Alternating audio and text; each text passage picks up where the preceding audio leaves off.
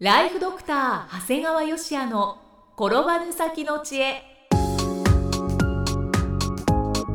ビジネス勉強マネープラン。介護ライフワークバランス。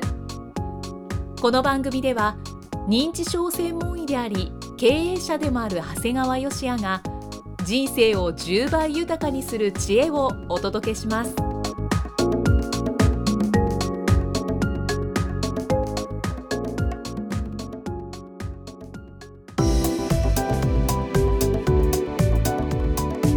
こんにちは、生きみえです。ライフドクター長谷川芳也の転ばぬ先の知恵今回は第155回目です。長谷川先生今回もよろしくお願いします。お願いします。今回はどのようなお話でしょうか？大手カレーチェーンとの共同開発。はてなはてな親指を使って食べる認知症予防カレー限定発売。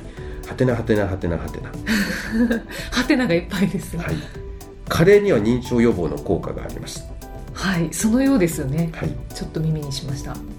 この効果は黄色をしたカレーに含まれているウコン。まあターメリックとも言うんですけれど、によるものなんですね。はい。ですから同じカレーでも別の色をしたグリーンカレーだとかレッドカレーにはウコンが含まれていないためね認知症の予防効果はないんですね、うん。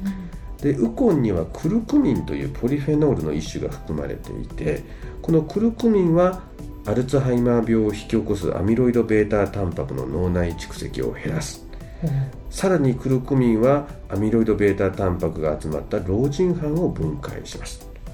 その結果認知症予防につながるんですよね、じゃあこれインドの人たちは認知症になる人少なそうですね。あの実際データが出てます。カレーを頻回に食べるインドでは圧倒的に認知症の発症頻度が低いことが知られているんですね。ぱりそうなんですね。ですからまあ私も週に12回はねカレー食べるようにはしてるんですけれど、というお話をジョブチューンの番組でお話をさせていただきましたとこされてました。ろこう某大手カレーチェーンよりお話が認知認知症専門医とのコラボにより認知症予防カレー限定販売が決定ご飯にはレシジンたっぷりの大豆が一緒に炊かれています。はい。カレー粉はクルクミンがたっぷりの種類がよりより優られます。カレーの中にも認知症に良いと思われる野菜や食材がふんだんに盛り込まれています。はい。もちろんいつも通り辛さ調整も可能。さらに希望者には親指を使っての食べ方も指導します。まさにカレーを指で食べる認知症予防のダブル効果と言います。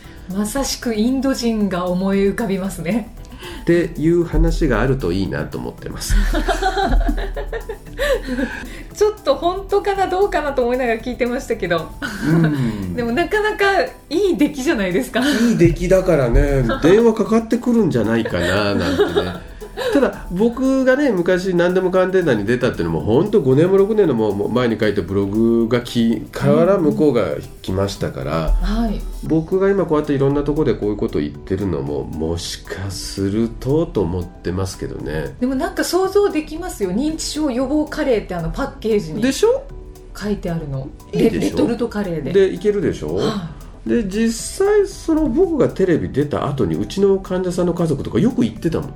先生思わず次の日カレーにしちゃったとか言ってさ。だからもしかしたらどこかあの番組の次の日カレーの売り上げが増えてるかもしれない。本当ですね。じゃがいもとか人参とか売れたかもしれかないですもしれない。いやだから自分で作るだけじゃなくても大手のお店のカレーのね、うんうんうん。あのカレー屋さん売り上げ行ったり。がだとか。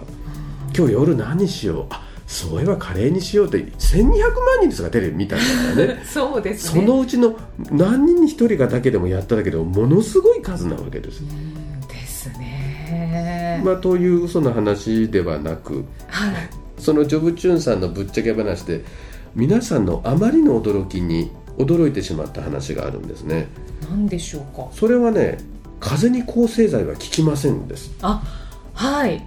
確かにこれ驚きました。驚いた？はい世間ではねなんか抗生剤ってこう万能薬と思われてるみたいなね、うんうんうん。そうですね。ただね感染症の病原体って、まあ、大きく分けると2つあって、はい。ウイルスと細菌なんだよね。うん。ウイルスの方がちっちゃくて細菌の方がちょっと大きいんだけども、うんうんはい。この抗生剤、まあ、いわゆる抗生物質とも言うんだけどもっていうのは細菌感染には非常に効果があるのね。はい。だからあの細菌に伴う肺炎だとかそれこそ重症の細菌性髄膜炎なんかは抗生剤の治療が逆に必要なんです、でも皆さんが普通にかかる風邪っていうのはほぼウイルス感染なんです。だから抗生剤をウイルス感染である風邪に使っても何の効果もないんですね。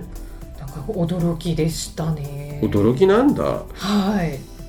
で医者の仕事はね風邪の合併症を的確に診察し診療診察して治療することなんだけど、だからまあ風邪ですからウイルス性ですからっていうとたまに合併症が怖いって患者さんの家族なんかが予防的に抗生剤投与してくれって言われる時があるけど、はい。ただこの抗生剤の予防効果についても、まあ、実はいろんな研究で否定的な結果が出てるんだよね。だから一部の非常に限られたケースを除き予防としての意味合いはないとするデータが多いんですね。だからやっぱり風邪に対する治療っていうのはあくまで対症療法。まあいわゆる鼻水が出たら鼻水止める咳が出たら咳を止めるというのを基本としてはい。やっぱり抗生剤は投与すべきじゃないんですよね。だからこの辺のことをね患者さんと医者と共通の理解がないと抗生剤の使用っていうのはどんどんどんどん増え続けちゃってそうですね。でもう抗生剤の効かない耐性菌もふ増え続けるという最悪の事態になっていくんですよね。からこの前のこのテレビで知ったっていう方もたくさんいるでしょうしこれからも周知が必要ですよね。ね。っていうことでもなんかさすがにもう現場だけには任せられなくなったのかということで以下の報道がされたのでちょっとゆきさん読んでいただいていいですか？はい、えー政府は2020年までに抗生物質などの使用量を3分の2に削減することを目標とすることを決めた抗生物質が効かない細菌は薬剤耐性菌と呼ばれ抗生物質などを必要以上に服用することなどにより体内で薬が効かない細菌が発生する。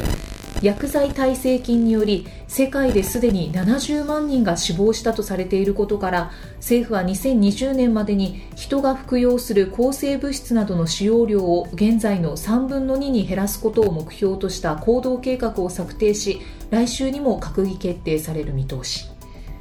ねえもうだから確かに現場だけで言ってるとねもう我々も確かにその家族何回か抗生剤欲しいって言うと不要だよって説明するより出した方が早いっていう時もあるんだよね。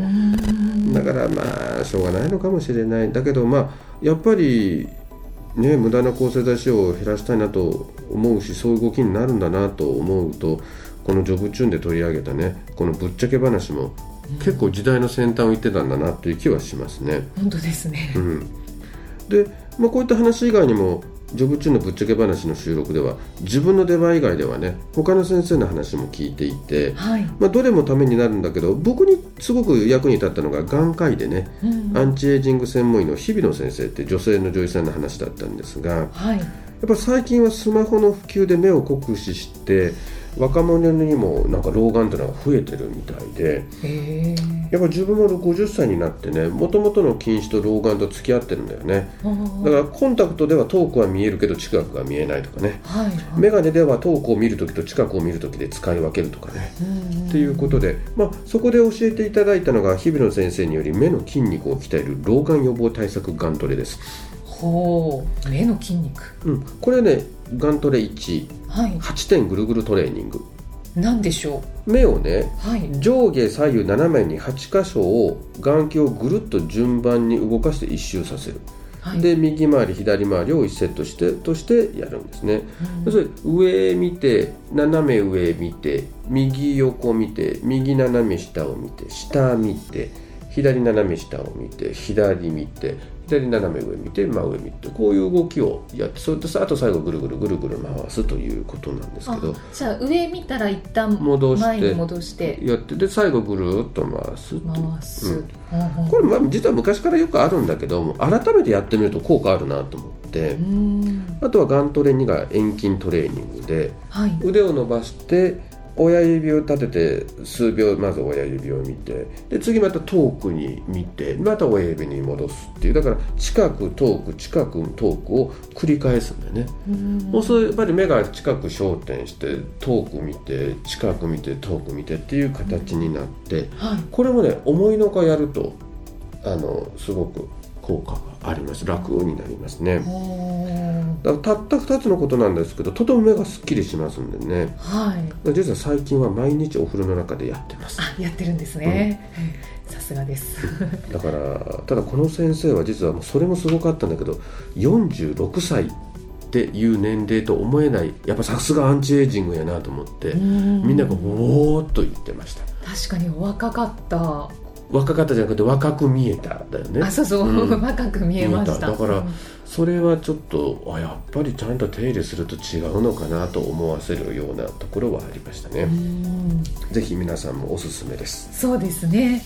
今ちょっとなんか先生のお話聞きながらやってましたけどきついっていう感覚がないし簡単でいいのでうん。やってみてください、えーでは最後に長谷川先生のもう一つの番組をご紹介いたしますタイトルは診療より簡単。ドクターによるドクターのための正しい医療経営の勧めで医療法人ブレイングループが実践し構築した医療経営の方法を余すことなくお伝えしています、えーこの番組は内容が本当に濃いんですよね。そうですね。あの要するに成功してる人がよく聞いていただける。ではい。その人たちは極めて非常識なことも言うでね逆にねその常識的なことを言う最たる専門家って税理士なんだよね。だから逆に成功する人の特徴って絶対税理士に対する不満を持ってるんですよ。まあ、税理士さんの中にもねすごくあの優秀な人がいるからそういう人は別として僕はそんな人1割もいないと思ってるからほとんど9割近い税理士さんってのは本当に常識的なことしか言わない、っていうのはなぜかっていうと税理士さんってのは経営もしてないし投資もしてないしで税務も分かりやすく説明できないしっていうような人が多いんだよね。だからやっぱり非常識な成功する人っていうのはそんな税理士っていうのはもう必ず嫌気がさしてくるからだから僕は税理士に不満を持ったりだとかあの税理士に経営相談をしなくなった時点で経営者としては1枚1段上がったんだよとよく言います。だからそういうような人たちの切り口で実は喋ってるところもありますので、って言いながらその中に税理士さんたちも何人かいるからまたすごいなと思ってき喋ってはいるんですがそうなんですよね。まあ、ぜひあの皆さんも非常識な成功を目指すんであれば一度聞いていただければいいんじゃないかなと思います。はい、えーただいま定期購読受付中です。ご入会された方に毎月20日にダウンロード形式の音声ファイルと配信内容をまとめたテキストをお届けしていますそして CD と冊子にして郵送でもお届けします。今なら最初の2ヶ月間は無料でご利用いただけます。無料試し版の音声ファイルテキストもございますのでぜひご利用ください。詳しくは医師・歯科医師向け経営プロデュースのホームページまたは iTunes ストアでも PDF で番組内容をご紹介していますのでご確認ください。長谷川先生今回もありがとうございました。ありがとうございました。